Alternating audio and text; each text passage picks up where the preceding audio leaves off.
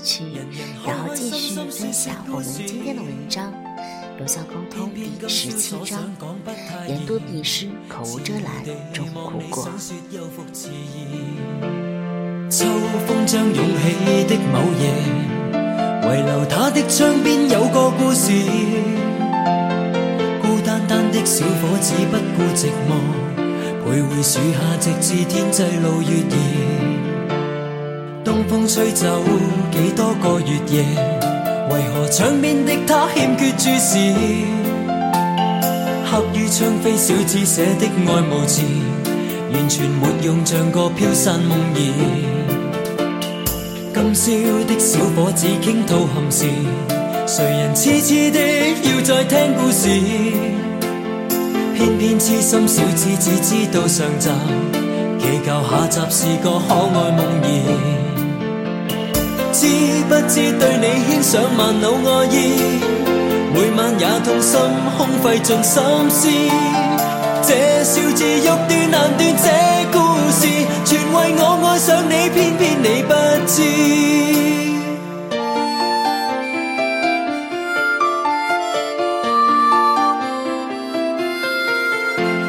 春风轻吹，点点火花衬月夜，人人开开心心说说故事。终于倾出这小子的往事，长年累月为你怎再自持？今宵知否对你的暗示，为何真的将它当故事？偏偏痴心小子只知道上集，祈求下集是个可爱梦儿。知不知对你牵上万缕爱意，每晚也痛心空费尽心思。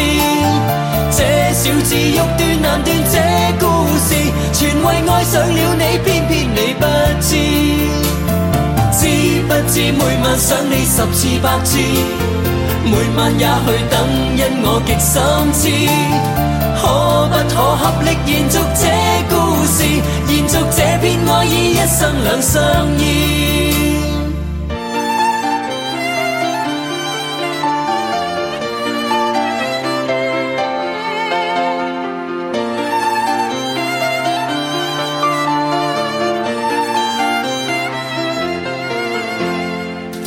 不知对你牵上万缕爱意，每晚也痛心空费尽心思。这小字欲断难断，这故事全为爱上了你，偏偏你不知。知不知每晚想你十次百次，每晚也去等，因我极心痴。可不可合力延续这故事，延续这片爱意，一生两相依。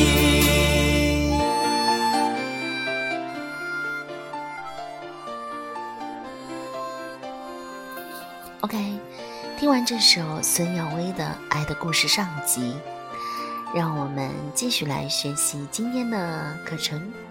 言多必失，口无遮拦，终苦果。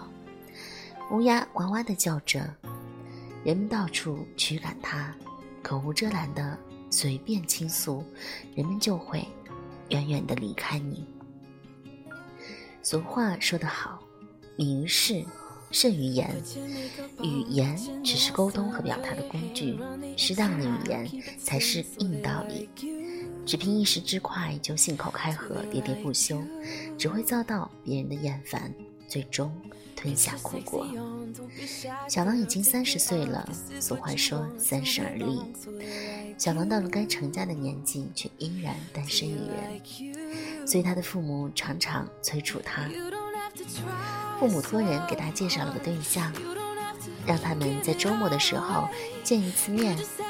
小王收拾利索，准备出发了。到了约定的餐厅后，小王发现对方已经到了，便非常不好意思地说：“我今天起床有点晚，所以来迟了。”对方很体谅地笑了笑，两人就算是正式见面了。服务员为他们点完餐之后，小王便主动地介绍自己的情况。他说了自己的学历、工作情况、个人爱好，而对方就一直微笑的听着。小王说完以后，对方慢慢的说：“我感觉你很优秀啊，那为什么一直到现在还是单身呢？”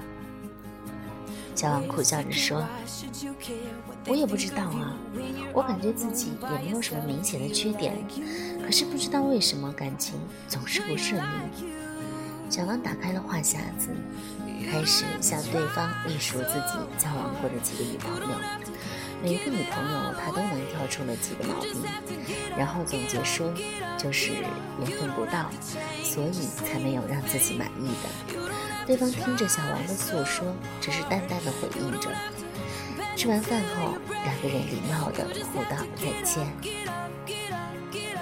小王回到家时，父母问他感觉怎么样，他皱着眉说道：“我对他感觉不错啊，但是他一直听我说话，也没有发表什么意见，我看不出他到底是怎么想的。”父母没办法，只能通过介绍人探听一下女方的意思。第二天，介绍人打来电话说：“哎，女方觉得小王人挺优秀的，就是觉得性格上合不来。”因为他觉得小王太挑剔了，说了那么多。每个交往过的女孩子似乎都有不少的毛病，像他这样的很难找到满意的对象吧。最后，介绍人语重心长地说：“你们家小王啥都好，就是太能说了，以后再谈对象可要注意点啊。”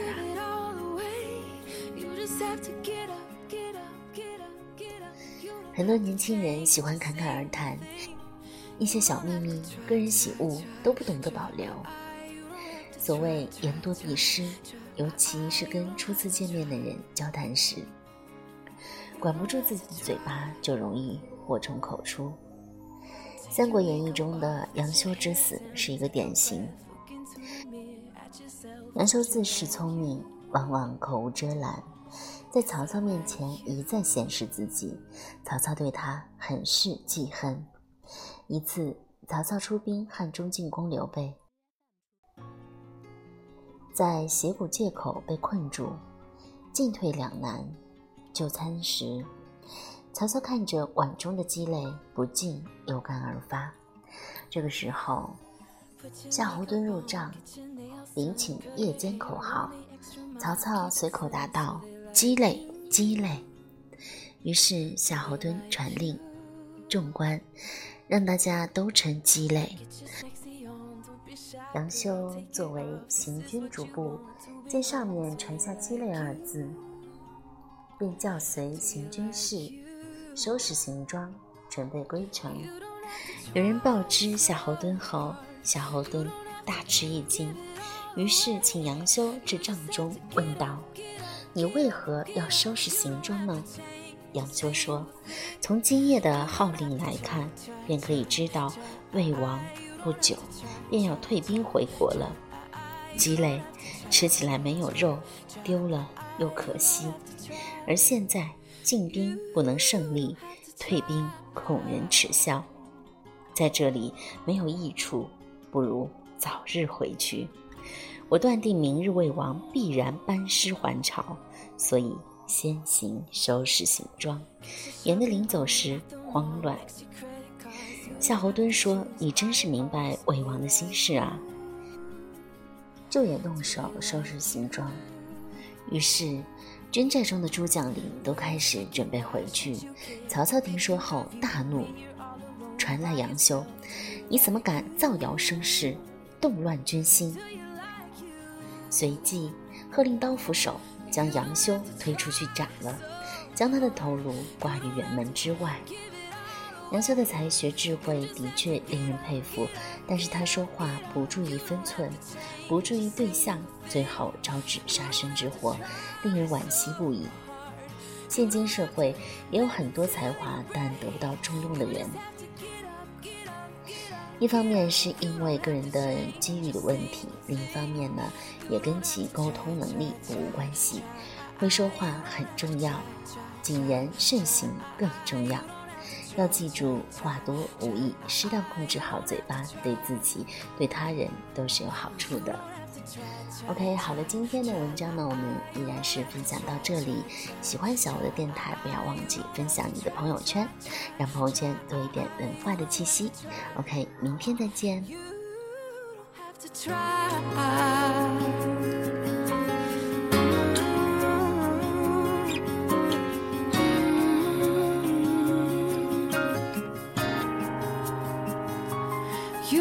To try